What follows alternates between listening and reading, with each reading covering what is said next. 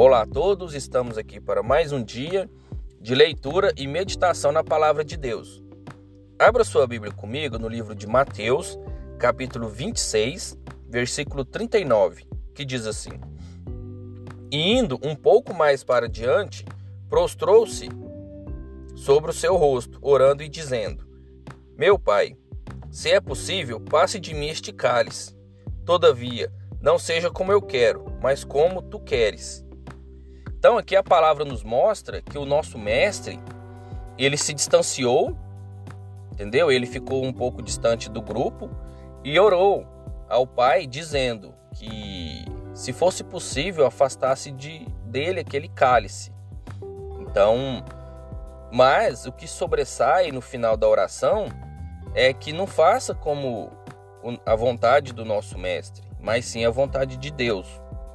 Então, se nosso mestre que conheceu a Deus, que veio do lado de Deus, ele pediu e ele falou que faça a vontade de Deus, nós também podemos seguir o mesmo exemplo. Sempre que a gente for orar, que a gente peça que não faça a nossa vontade, faça a vontade de Deus, né? E a gente sabe o que, que aconteceu, pois não afastou do mestre este cálice, mas ele orou, ele pediu, ele orou e pediu, se fosse possível, mas não foi. Né? Então a gente tem que ter maturidade para entender que às vezes a vontade de Deus não, não é o que a gente quer. A vontade de Deus é que a gente siga um caminho e faça um propósito, siga um propósito.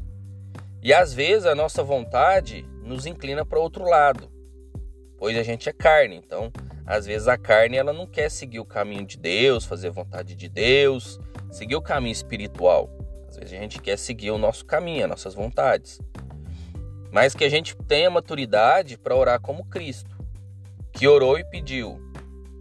Entendeu? Que fosse feito a vontade de Deus, não a dele.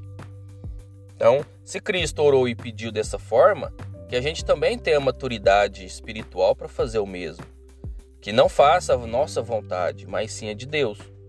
Pois a vontade de Deus, ela baseia não no que às vezes vai ser só o melhor para nós, mas aquilo que vai nos salvar. Pois essa era a vontade de Deus para o mundo, salvar o mundo. Então, Cristo disse, né, que faça a vontade de Deus.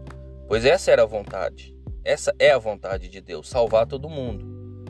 Mas Deus não vai obrigar ninguém entendeu? Nem obrigou o seu filho, o seu filho que foi por livre e espontânea vontade. E até no, no último momento ele entendeu e pediu que fosse feita a vontade do Pai, não a dele. E foi feita a vontade do Pai. Então que a gente tenha essa maturidade espiritual para poder entender que às vezes a vontade do Pai não é a mesma nossa e que a gente tem que seguir aquilo que é a vontade do Pai, que vai nos levar para a salvação e não para o caminho da perdição, tá bom?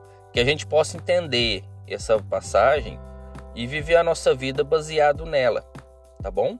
Que Deus abençoe a vida de cada um de vocês e até a próxima.